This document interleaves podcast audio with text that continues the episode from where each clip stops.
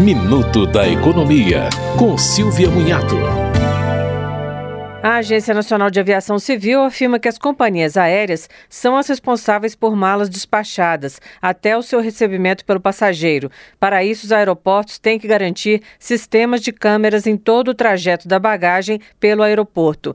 Alguns aeroportos maiores, como de Guarulhos, têm planos de segurança aeroportuários aprovados. Eles são constantemente fiscalizados e testados, segundo a ANAC. De qualquer forma, segundo o PROCON da Assembleia Legislativa de Minas Gerais, o passageiro deve verificar sua mala antes de sair do aeroporto. Se estiver avariada, a companhia aérea deve ser notificada para reparo. Mas se algum item estiver faltando ou se a identificação estiver incorreta, é preciso acionar a polícia. Você ouviu Minuto da Economia, com Silvia Munhato.